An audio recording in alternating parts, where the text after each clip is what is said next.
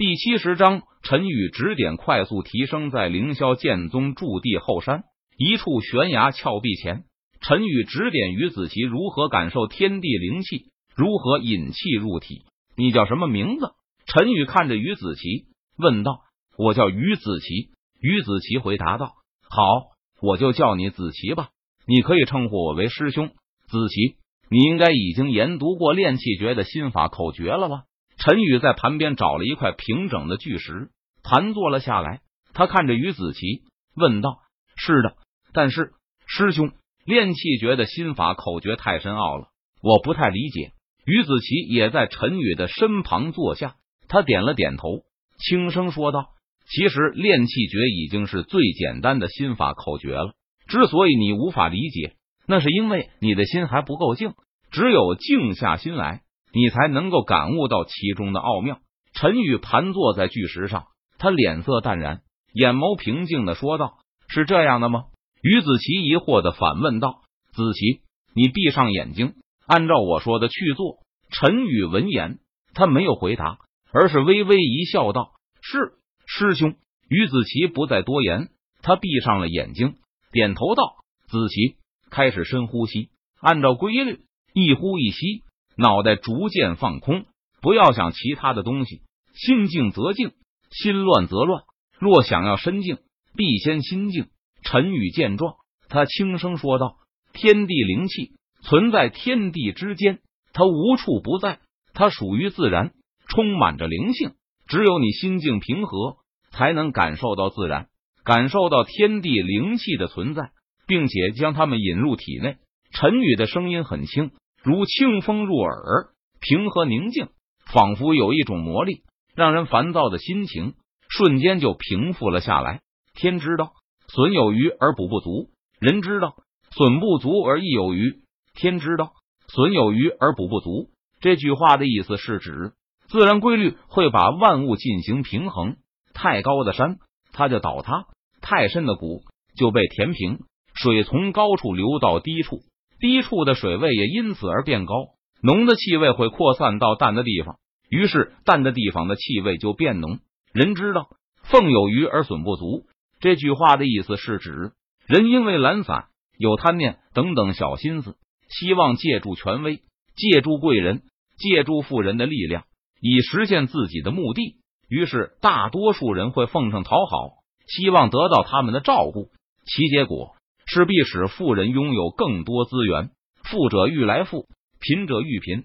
陈宇将自己对于炼气诀的理解和感悟毫无保留的传授给于子琪道，而于子琪从最先开始的无法深静，然后逐渐心静，最终在陈宇的指导下，他成功的理解和感悟了炼气诀的要义，成功引气入体，成为了炼气七武者，跃升牛斗。多谢师兄教诲。子琪感激不尽，于子琪连忙站起身来，他恭敬无比的向陈宇抱拳行礼道：“不用多礼，我只是不忍心你这样一个修炼的好苗子就这样死了而已。因为这对凌霄剑宗来说将会是一个巨大的损失，而你也没有辜负我的期望。短短几个小时，你就成功引气入体，如此天资，和李青衣、南宫武两人都差不了多少了。”陈宇见状，他笑着摇了摇头，欣慰的说道：“好了，时间不早了，你先回去休息吧。明天傍晚，我们依旧在这里相见。如果我没来，就是有其他事情，你可以自行离去。”陈宇摆了摆手，轻声说道：“唰！”说完，陈宇的身影便瞬间消失在了原地。一个月后，第恭喜宿主签到成功。获得御剑诀一步，陈宇在剑经阁签到成功后，他便波澜不惊的离开了。陈宇路过剑竹林，身穿红裙的南宫武早已经在等候。南宫武见过前辈，南宫武看到陈宇出现，他连忙向陈宇鞠躬行礼道：“不错，你的修为又有所精进，估计要不了多久就能突破，踏入元婴期修为了。”陈宇见状。他满意的点了点头，道：“这两年，南宫武在陈宇的指导下，实力可谓是突飞猛进，达到了金丹期大圆满的境界。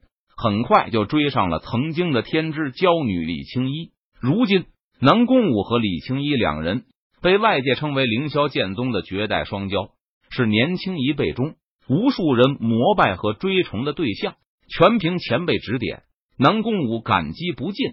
南宫武闻言，他再次向陈宇鞠躬行礼道：“哈哈，这也全靠你自己的努力。”陈宇听了南宫武的话后，他不禁哈哈一笑，道：“随后，陈宇指点了一下南宫武的修炼，便离开了。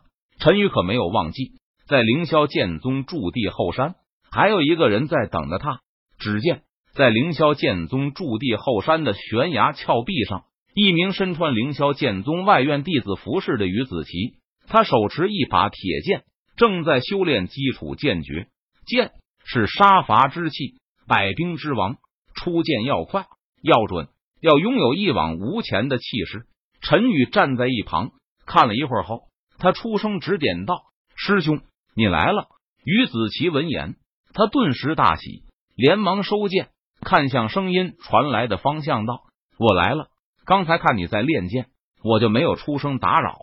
陈宇脸色淡然，他微微一笑，点头说道：“这一个月来，在陈宇的指导下，于子琪的修为也是突飞猛进，达到了开窍期修为。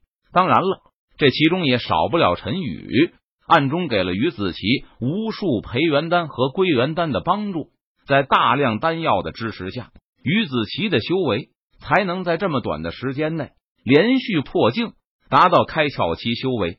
随后，陈宇指点了一下于子琪修炼基础剑诀。等天色稍暗，他便离开了。于子琪在悬崖峭壁便多练习了一会儿，这才收剑，转身朝着外院弟子的房间走去。于子琪很珍惜陈宇指点的机会，因此这一个月来，不管修炼有多辛苦，他都咬牙坚持着。于子琪想要快速变强。好给死去的家人报仇，有时候仇恨也是一种强大的动力。站住！哟，这不是那个废物吗？没有想到一个月过去了，你居然还在外院呢。不过就在于子琪刚刚回到外院弟子的宿舍处时，却再次被同光几人拦下。